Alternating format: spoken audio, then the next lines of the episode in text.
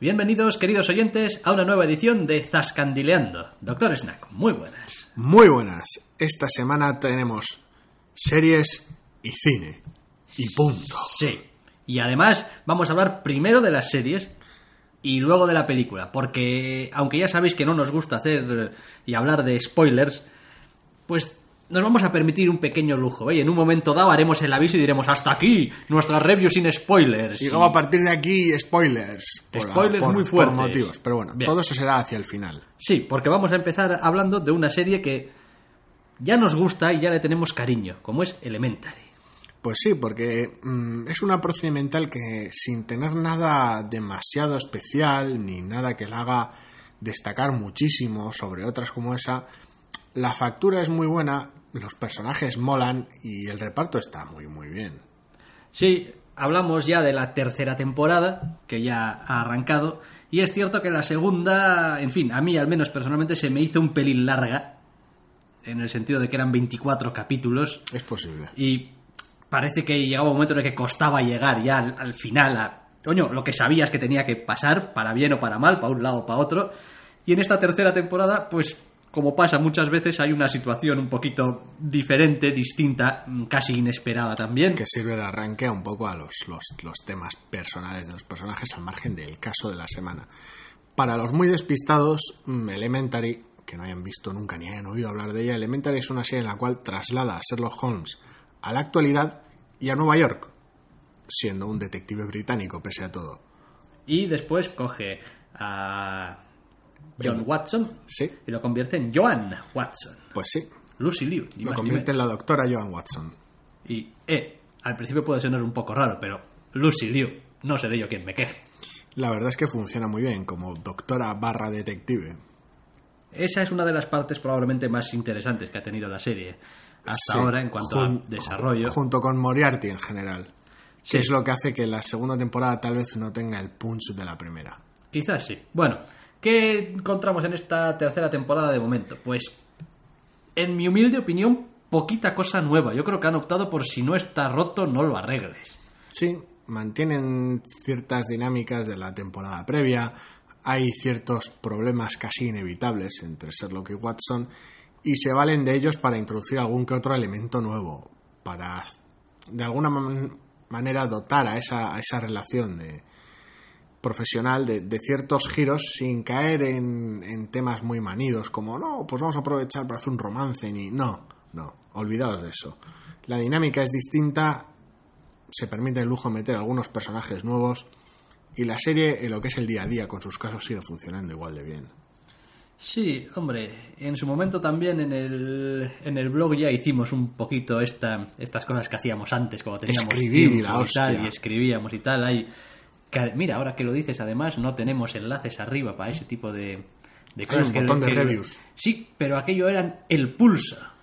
Bueno, da igual, pero están. Creo Sí. que hay un link arriba. Bueno, no importa. en cualquier reviews. caso, eh, básicamente lo que hacíamos era hablar de cómo recientemente hemos tenido bastantes versiones de Sherlock Holmes. Sí. Eh, bueno, desde la de Robert Downey Jr. hasta la de ayer, eh, la de Cumberbatch, Sí. pasando por esta de Sí. Johnny Lee Miller. Johnny Lee Miller. Johnny Lee Miller. Y humildemente yo acababa diciendo que para mí la que más se acerca al espíritu del personaje si lo hubiésemos traído a la actualidad, que es lo que hace esta serie, es esta de Elementary. Porque bueno, mm, digamos que lleva como a su conclusión lógica lo que vendría a ser un Sherlock Holmes moderno si hubiese nacido pues a finales del siglo XX. Sí, Sherlock, la serie británica, tiene una factura impecable, unos actores realmente buenos, aunque no tengo ningún cariño por el señor Cumberbatch, es lo que hay. Y está muy bien hecha, pero, pero la manera de tratar las tramas y la manera de tratar el personaje, a mí personalmente no me interesa lo más mínimo. Aquí, bueno, se toman licencias, obviamente, muchísimas, pero sigue siendo un personaje reconocible. Y, a ver, yo personalmente veo esta serie porque es Sherlock Holmes y es Joan Watson. Es decir, eh, si mañana desapareciese ese elemento de que son esos personajes, una especie de reinterpretación de esos personajes, para mí perdería muchísima de la gracia. Sí, que tiene. porque, porque son, son esos personajes los que hacen que exista cierta dinámica, los que hacen que se comporte de unas maneras muy determinadas. tanto Sherlock como Joan, y esa dinámica que existe entre ellos. Y sin eso, ¿qué es lo que hace especial a esta procedimental? Pues posiblemente nada. Sí, porque además, si fuese que estamos cortos de listos y genios en las procedimentales, pero como que el cupo lo, vamos teniendo ya bastante cubierto. Pues sí, porque el que no quiera ver Elementary siempre puede ver el Mentalista, y si no puede ver Perception, y si no, no sé si sigue existiendo Lie to Me, también. eh, La que sí sigue existiendo es eh, Imborrable, la llamaron en castellano. Imborrable. Unforgettable. Unforgettable, sí. Que al final pues se basan en eso, en hostia, soy un protagonista, petarlo y tal. Yo puf, soluciono aquí las cosas por la vía rápida porque soy la hostia. Son unas cuantas series de ese estilo. Pero bueno, no sé, yo la veo a gusto. En dosis semanales me parece que es una serie que se deja ver eh, muy bien. No soy muy amigo de entacarme esto muy seguidamente. No es nada súper especial, pero es una procedimental que está muy bien hecha. Está- pues, no. ¿Sabes? Sin hacer nada especial, lo que hace lo hace muy bien. Entiende muy bien el tipo de serie en el que se mueve, el, el producto, por decirlo de alguna manera. Sí, y es gracioso porque somos unos firmes defensores de los personajes y siempre hemos dicho que las series normalmente viven y mueren por los personajes, pero sí que es verdad que hay algunas series procedimentales en las cuales casi casi eh, hay otros elementos al margen de los personajes. Yo estoy pensando, por ejemplo, cuando empezó todo este boom CSI, em, los personajes eran importantes pero no eran lo importante. Mm, no. Es decir, uno podía quedarse con más o menos ganas de saber más de los personajes, pero parte de la gracia de la serie era que las vidas personales, en general, al menos al principio, se dejaban bastante fuera.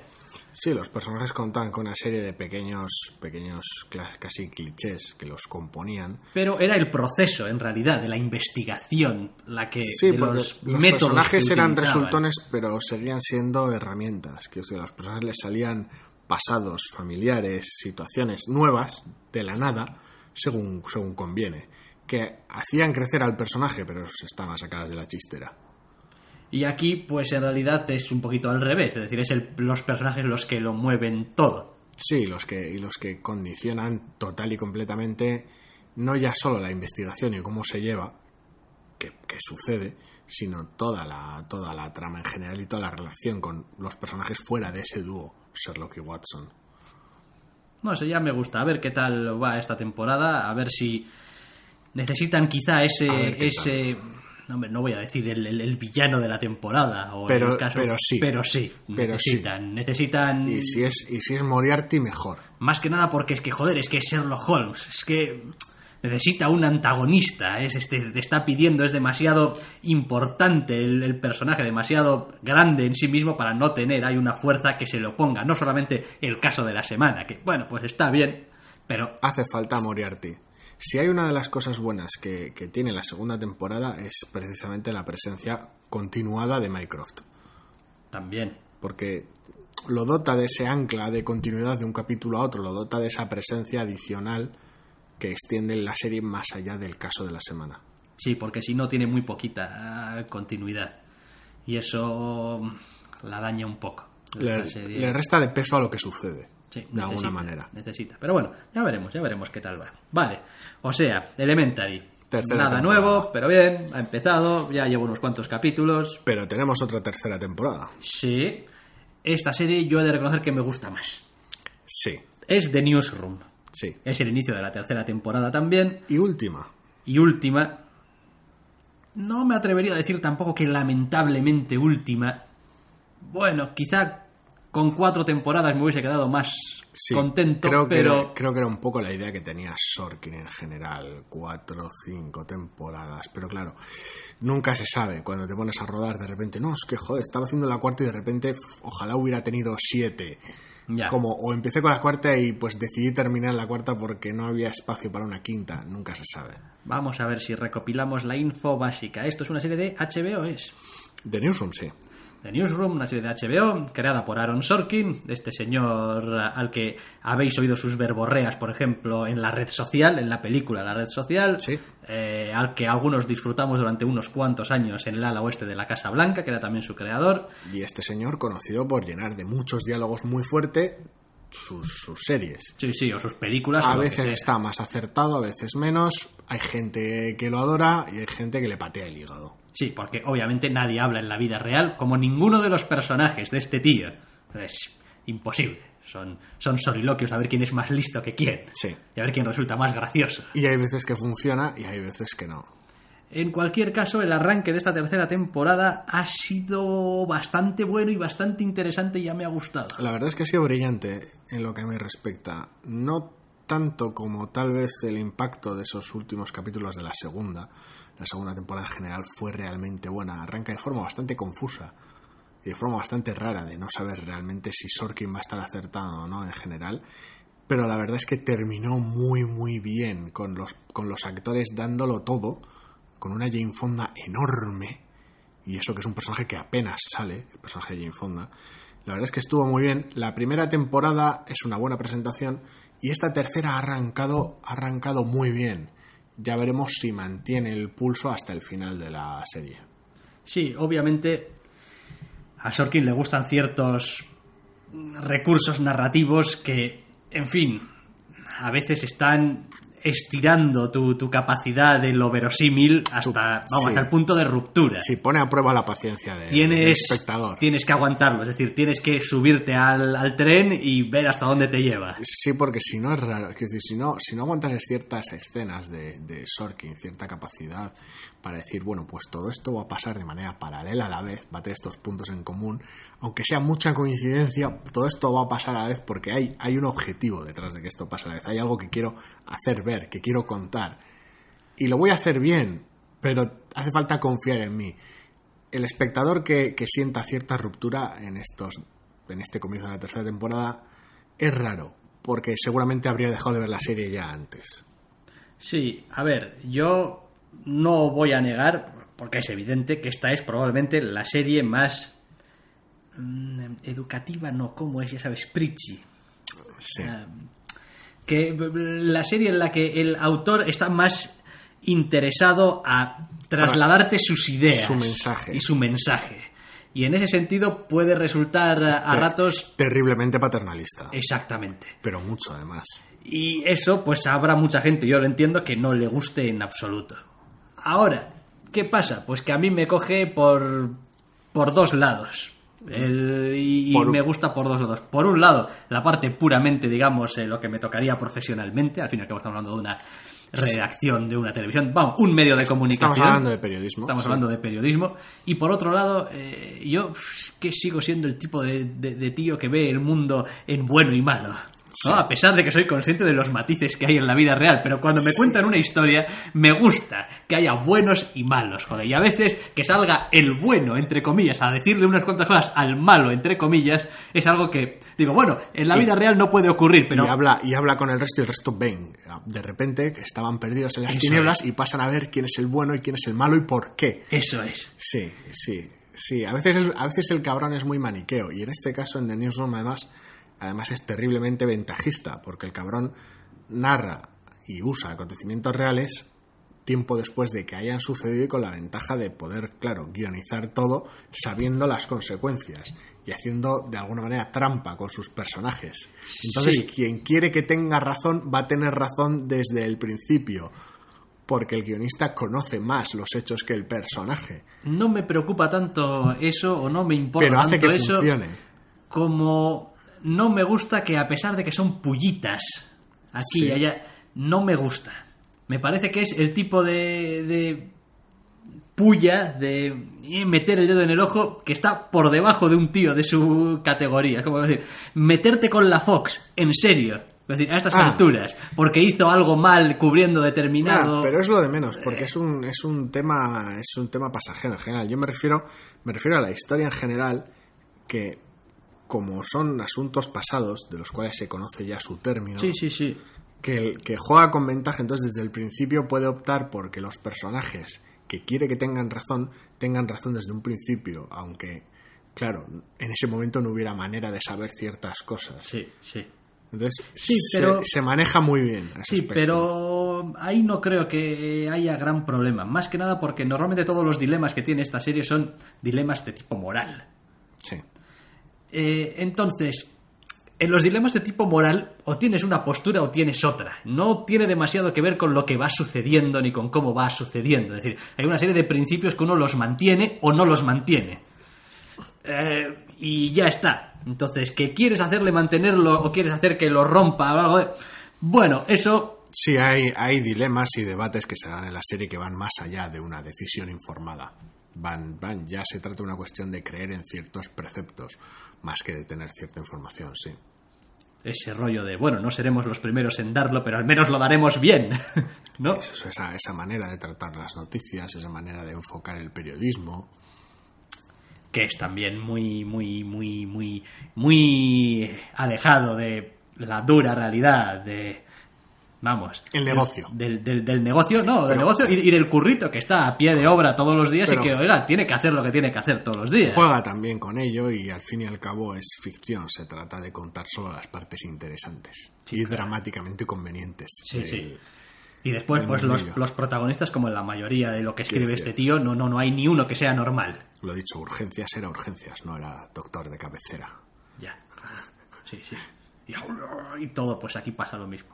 Todos los personajes están fatal de lo suyo. Cada uno de lo suyo, pero Sí, fatal. sí, son una vez más, marcas Sorkin son, son bastante disfuncionales. No son disfuncionales nivel Boston Legal, pero son disfuncionales. Sí.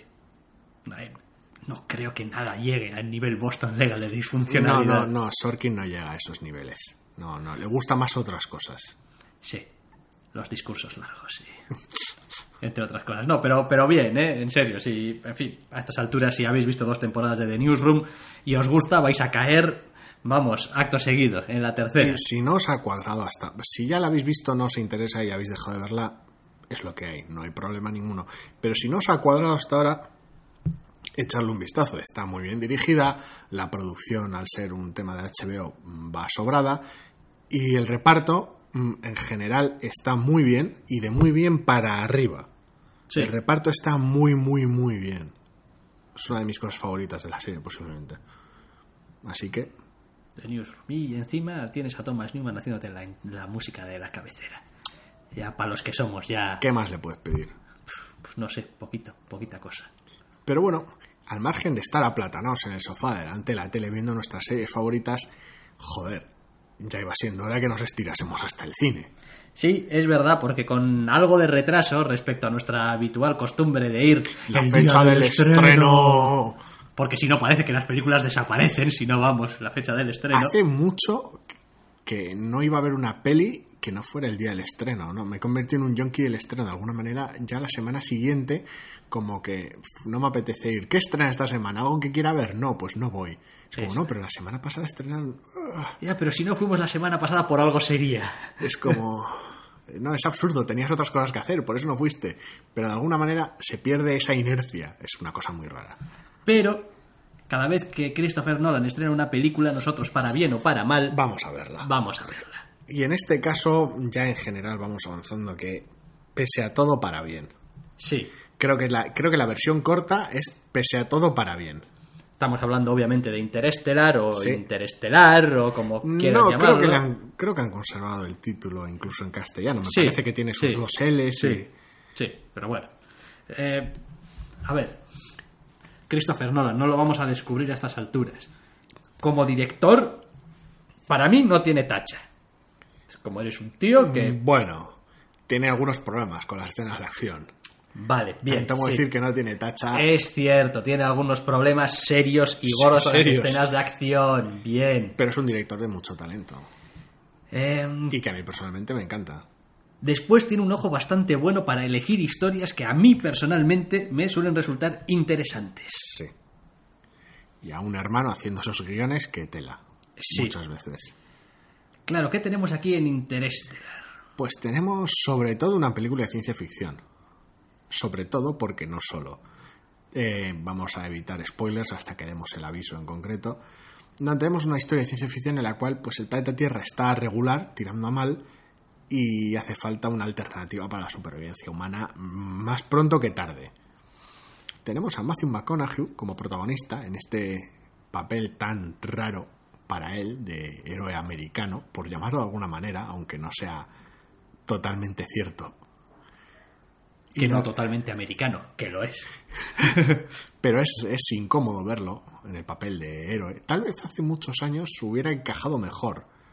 Pero después de haber crecido como actor y, y con el físico que tiene hoy día, es raro verlo hacer de héroe. Hombre, el papel tampoco es propiamente de héroe. De héroe. No, no, no, no, no, ni mucho menos. Es de persona metida en un embolado que... Sí, pero es curioso porque es muy americano, muy héroe. Quiero decir, estamos hablando de un piloto que es granjero y que vive en, en América profunda y quiero decir... Sí. Pero al mismo tiempo es Matthew McConaughey y, y le, le dota al personaje de este peso, de esta gravedad, de este arrastre dramático, que la verdad es que queda muy bien, aunque resulte a veces incómodo, precisamente por eso, tal vez. Después el resto del reparto pues tampoco tiene mucho problema. Tenemos a Anne Hathaway Sí. haciendo el- uno de los papeles femeninos.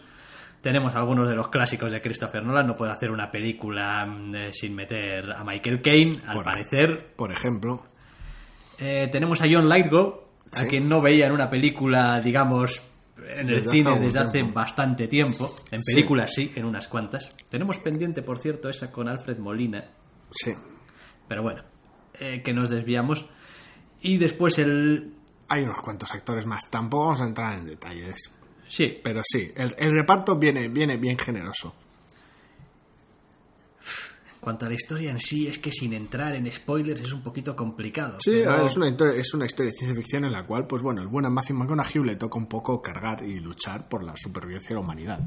En un mundo que, pues, se va a la mierda. Luego, ¿qué pasa? Pues que cómo está contado, pues ahí es donde entra un poco Nolan. Ahí es donde entra un poco Nolan. La verdad es que una de las cosas más curiosas de este, de este proyecto es el, es el propio origen del proyecto. Esta película parte de un guion de Jonathan Nolan que en principio iba a dirigir Steven Spielberg.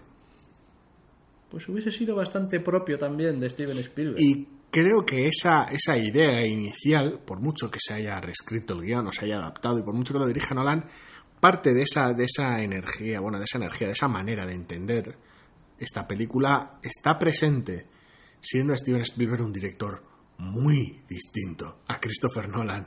Sí.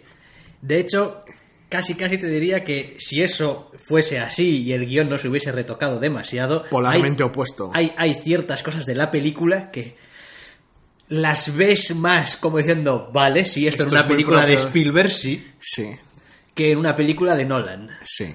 Sí, lo cual, lo cual creo que afecta y bastante a, a- esta sensación un poco rara que tiene la película de, de, de incomodidad con ciertos puntos de la trama que realmente dices tú, bien, estás, estás bien, Nolan, me está gustando, pero es raro todo. Sí, es un poco impropio de ti, ¿no? Este, este giro verdad, aquí. el aspecto a nivel técnico, el aspecto de efectos especiales para conseguir todo el tema de ciencia ficción, todo el tema espacial, el diseño artístico de los robots y de las naves, está todo enorme. Tiene unas escenas iniciales en un planeta Tierra hecho bastante mierda, que están brutales y consiguen evocar ese aspecto casi apocalíptico sin romper mucho y sin conseguir una tierra destrozada y, y en ruinas, consiguen realmente ese aspecto ominoso de desastre inminente Sí, esta está, la Tierra está triste.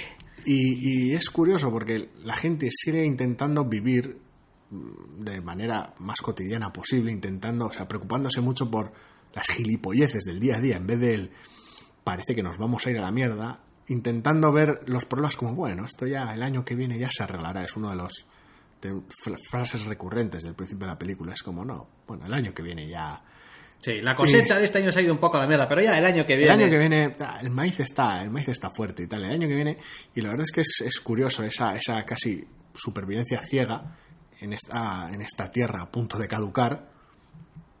Y esa, es, ese arranque poderoso que tiene la película.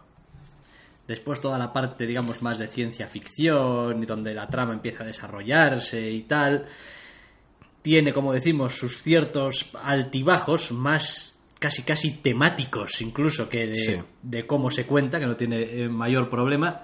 Y después, pues bueno, la película tiene una serie de decisiones también puramente a nivel estético y a nivel de, de, cómo transmite las cosas. Pues la decisión de, oye, escenas en el espacio, en el espacio no hay aire, así que el sonido no se transmite, así que estas escenas no tienen eh, sonido, no, no hay ruido, no hay porque son uh -huh. del espacio y tal. O el uso de la banda sonora, que ha traído también bastante cola. El uso de la banda sonora ha sido bastante polémico y bastante confuso incluso en ocasiones, hasta el punto de que había algunos cines, no aquí en España, principalmente es una cosa que se ha, visto, se ha visto en Estados Unidos, de gente quejándose que el audio estaba mal y, y cines poniendo carteles avisando de que, que no, que, que, la película es, es, así. No es que tengamos sí. un problema con la música, porque hay momentos en los cuales viene Hans Zimmer con el órgano del fin del mundo, el órgano apocalíptico del mal y se carga el diálogo. Y te y, pasa por encima. Y no es un accidente, es a propósito. Hay momentos en los cuales la banda Hans Zimmer ahoga el diálogo. Y es deliberado y tiene una intención detrás. Pero es otra decisión de estas un poquito raras.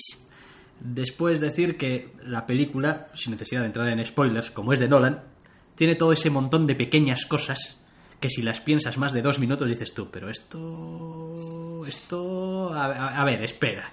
Tal vez menos que en otras ocasiones, menos que en ciertas entregas del Caballero Oscuro, menos que en la, por mí, bastante, bastante desagradable origen, en lo que a mí respecta. Ya sé que es una peli que a mucha gente le gusta un montón, pero yo le veo un montón de, de problemas, pero bueno. Pero vamos, que los tiene también, ¿eh? que nadie espere tampoco, oh, Interestelar tiene, no, tiene, tiene esas cosas. cosas. Tiene esas cosas. Que a veces son pues eso, pues incluso pueden ser, a ver, no, no os podría decir exactamente, ¿no? Pero pasaba en el Caballero Oscuro fallos de récord. O sea, es decir, esto es que está mal montado. Algún decir, no... que otro problema con el guion, algún que otro fallo de récord. Tiene, tiene esas pequeñas cosas con las cuales a veces hay que vivir. Sin embargo, yo la razón por la que sigo yendo a ver las películas de Christopher Nolan, a pesar de que en general no me apasionan, no creo que el cine de Christopher Nolan me pueda llegar realmente a apasionar, es decir, de a mover mi, mi, sí.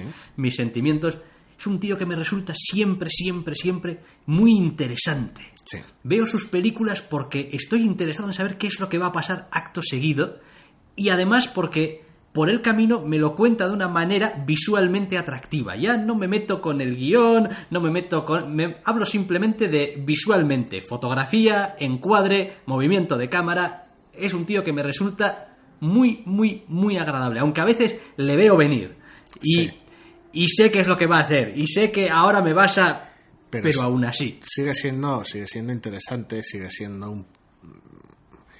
No sé si exactamente único, pero la verdad es que sus películas tienen, tienen cierta, cierto impacto y cierta cierta manera. Sí, tiene su sello. Es como, coño, esta película es de Nolan. Que no tiene, que no tiene otro.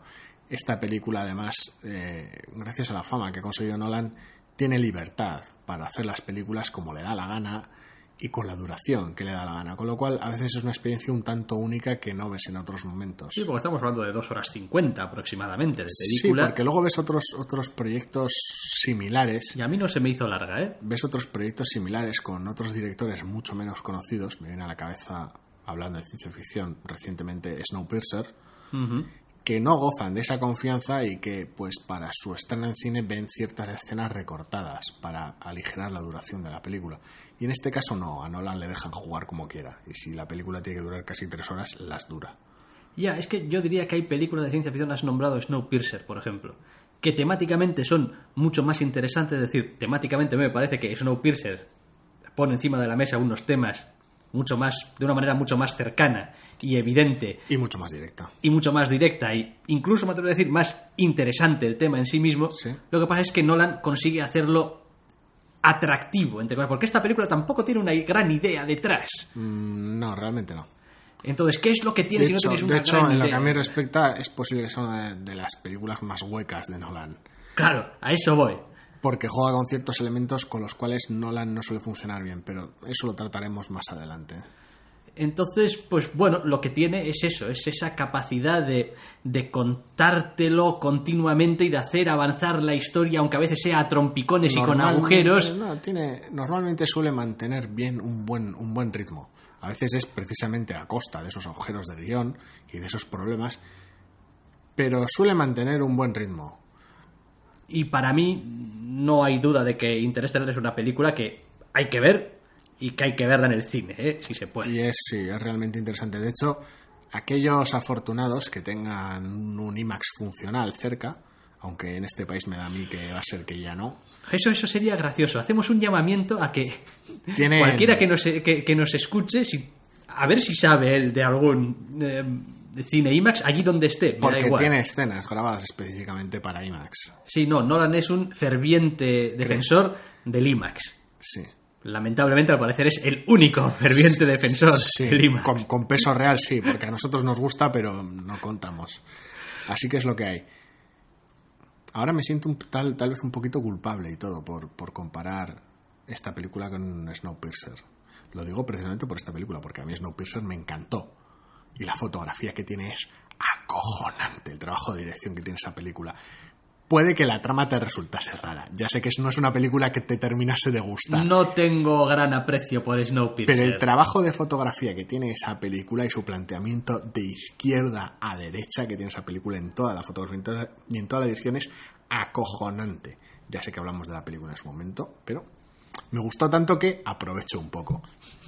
Vale, creo que hasta aquí nuestros comentarios Libres de no spoiler. spoileríficos. A partir de aquí, pues si no habéis visto la película, mm, haceros un favor ir a verla antes de escucharnos, salvo, Eso es. salvo que realmente os importa una mierda, pero quiero decir, si realmente la película os importa una mierda, ¿por qué narices estáis escuchando a nosotros hablar de ella? Pero no bueno, sé, porque en este podcast no nos metemos con los fans pajeros de Batman, entonces esa razón no podemos eh, argumentarla, no sabría muy en bien. cualquier caso, si ya la habéis visto, pues sin problemas, si no, pasaros por el cine, hombre. Eh, esto, esto es novedad. Puedo despedir ahora a todos los que dejan de escucharnos y luego volver a despedir al final. Sí, pero eso sería perder el tiempo, como estar hablando de si vamos a hacer una doble despedida o no. Vale, ok, sin más. Eh, pasamos al siguiente. Eres un cabrón. Eh, pasamos a lo que decíamos. Eh, a partir de ahora, barra libre. Spo- spoilers. spoilers, barra libre. Vale, ¿qué le pasa a esta película? Joder, a esta película le pasan mogollón de cosas. Le pasa y, de es todo. que, y es que es un monstruo de Frankenstein demencial. Me explico.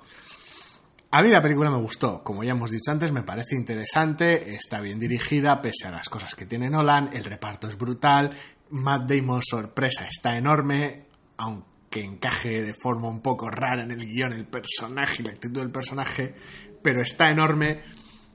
Problema, que es un monstruo de Frankenstein. Como ya hemos dicho, la idea del guion era para Spielberg. Y la película está llena de esas escenas, de esa relación padre-hija, que es Spielberg puro y que Nolan se siente incómodo. Nolan es una puta inteligencia artificial programada para intentar contar una historia de Spielberg y no termina de encajar porque Nolan no entiende las emociones humanas. No creo que haya dirigido ninguna escena que le haya, hecho sentir más incómodo que esa en la que Anne Hathaway está hablando del amor como una dimensión. sea, en, la que, en la que puedes no- casi casi sentir a Anne Hathaway diciendo el diálogo y sintiéndose casi casi ella un poco incómoda según lo está No tengo muy claro si los Nolan en general se les da bien este tema o no, o qué, pero el tema muy sentimental, ese tema muy Spielberg, muy bonito todo, se les da de forma muy rara. La película está muy bien, pero es muy rara. Para colmo, en el monstruo final de Frankenstein, para colmo, tenemos un, un tirabuzón Shyamalan. Buah, Para colmo. Es que, es que tenemos un final de telita marinera. Tenemos un final de tela marinera, la verdad es que tampoco es exactamente un Shyamalan, porque normalmente a Shyamalan, incluso cuando hace sus películas de mierda, normalmente sorprende. Mm. A veces te lo ves venir, en ciertas películas te lo puedes ver venir, pero normalmente sorprende. En este caso no, en este caso el final es predecible de la hostia. A ver, el mayor problema que le veo yo a este final es que esta película no estaba pidiendo un happy ending. Esta, esta película, a ver, no, no, no, no la estabas contando de una manera, ni la estabas contando, o sea, ni la historia está destinada a un happy ending, ni la estás contando de una manera que te haga ser optimista.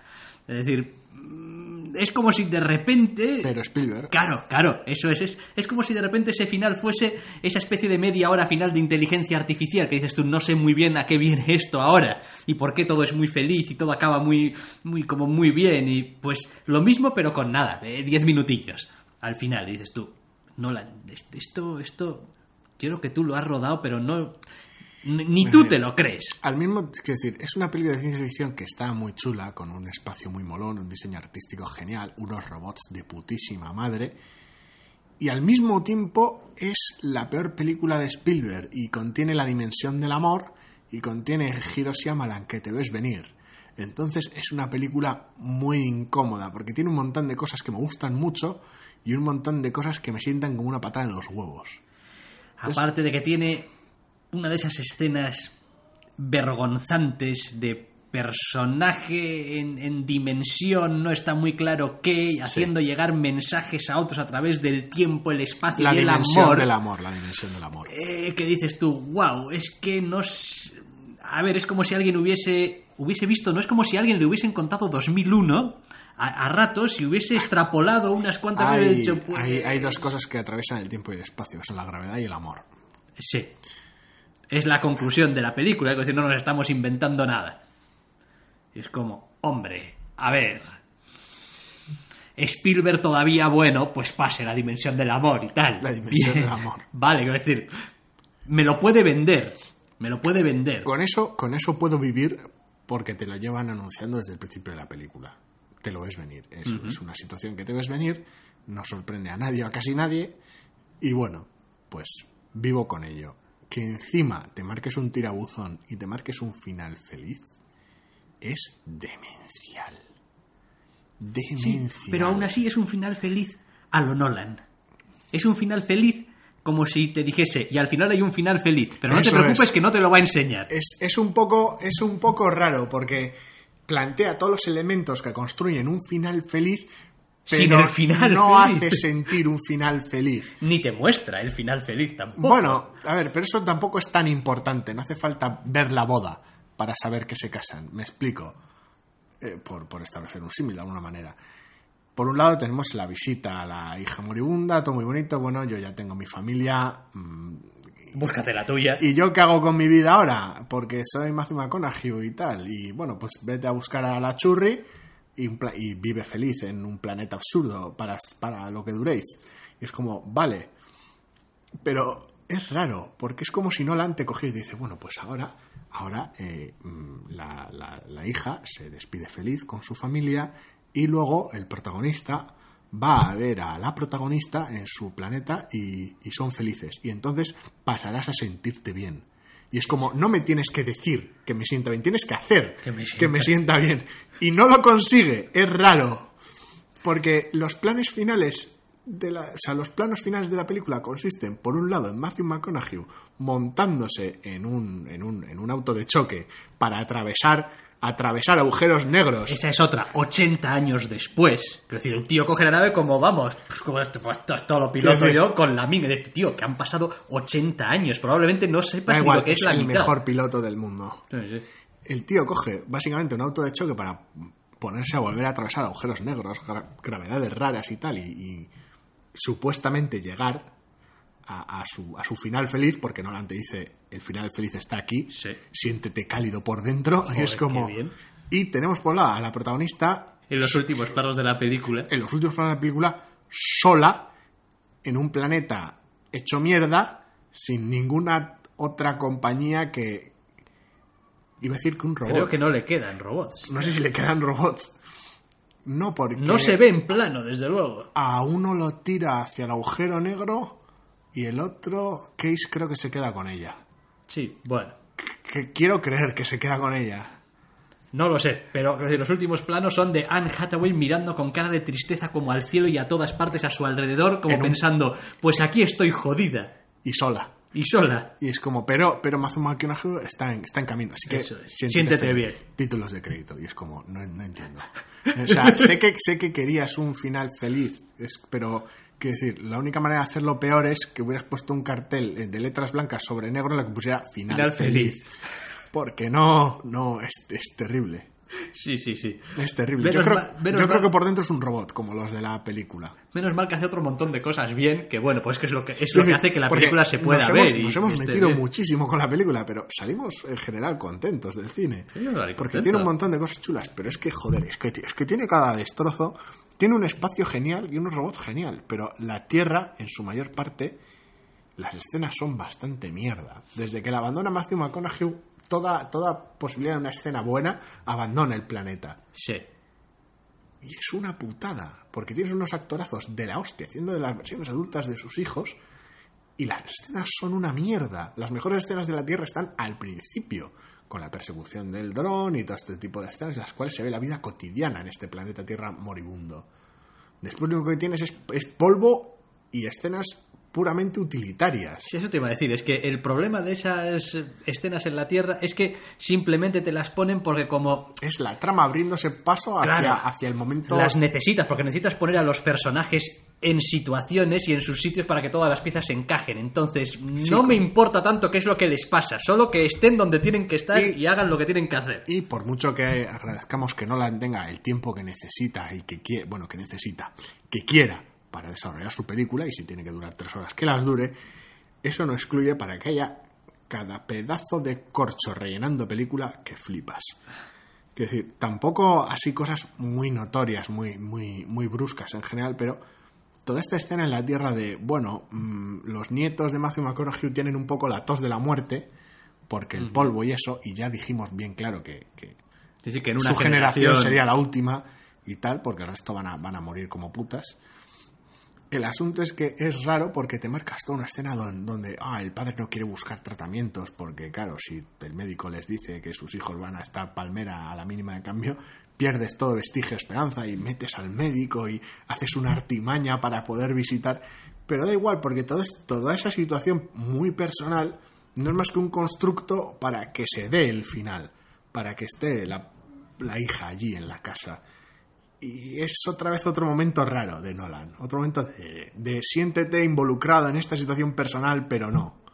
Sí, también resulta bastante confuso, en cierto modo, todo ese tema de la habitación y los libros Sí. y el mensaje y tal, porque la niña recibe el mensaje de pequeña, Sí, pero en realidad se da cuenta de lo que significaba años después, sí. em, sin ninguna razón o detonante especial, simplemente está allí, El amor. joder, de repente el amor, eh, mientras su padre está viéndola como está viendo la escena del pasado y está viendo la escena del presente, entre comillas. Sí, y- bien, sí, tiene, tiene acceso a todo, de alguna manera. Y es como. No, le manda, le manda el mensaje de manera extra barroca, porque bueno, hacen alusión a que el mensaje es con los datos cuánticos necesarios para que la puta nave vuele y puedan sacar a la gente del planeta. Son la hostia de barrocos, son unos datos que, sabes, no los puedes mandar fácilmente, pero luego los transmite en Morse con la aguja del segundero Sí. cuya capacidad de, de datos es un poquito limitada, salvo que se pasase mes- meses viendo la aguja y traduciendo. Pero bueno, Sí. Usan el reloj y al fantasma y tal y terminan de, de juntar ese final que te, ese giro por llamarlo de alguna manera que te ves venir que te están anunciando desde el principio pero bueno quiero decir Sí, no, pero no sé, no, no se sostiene. Es decir, el, pro- el problema verdadero es que en realidad, si lo piensas un poco, no se sostiene. Estamos hablando de que en realidad la propia película dice, no, estos son los humanos del futuro, que ahora viven en, como en cinco dimensiones y Sí, tal y cual, o lo que sea, la hostia. Bueno, si son tan la hostia, ¿por qué coño no hacen algo y, y arreglan el, el problema? Es decir, mm, quiero decir ¿por qué te tienes que comunicar de manera extra barroca ahí? es decir, ¿por qué no puede decir, decir, eh, somos la humanidad del futuro, o dejáis de joderla o nos vamos al pincho? Es gracioso porque, como solo la gravedad y el amor, una vez más, en fin, atraviesan el espacio-tiempo, Y al parecer perdieron la capacidad de amar. no pueden mandarte un mensaje de verdad. Lo que sí que pueden hacer es un constructo de la hostia, donde el protagonista de alguna manera tenga un entorno tridimensional en el cual interactuar con el tiempo a través de la gravedad y el amor. Amor.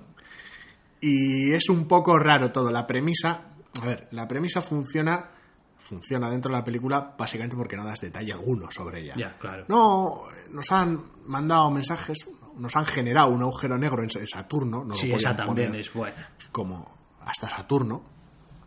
Solo que, Coño, ponlo en la luna. solo que parece no afectar demasiado a Saturno en general. Saturno no le importa demasiado que haya un agujero negro ahí. Luego al otro lado, al otro lado del agujero negro, el agujero negro son todo putos problemas. Saturno es un badass, a Saturno le da igual. Eh, Luego son todo putos problemas al otro lado del agujero negro. En este lado, en, el, en este lado del peaje del agujero Y negro. por cierto, a ver, espera. Sí. O sea que si los humanos del futuro pusieron ahí el agujero negro Sí. para llegar al otro extremo de sí, entender, al otro extremo de donde fuera del agujero negro para encontrar planetas. ¿por qué no eligieron un sitio donde los planetas fuesen, ya sabes, decentes? Había un planeta decente.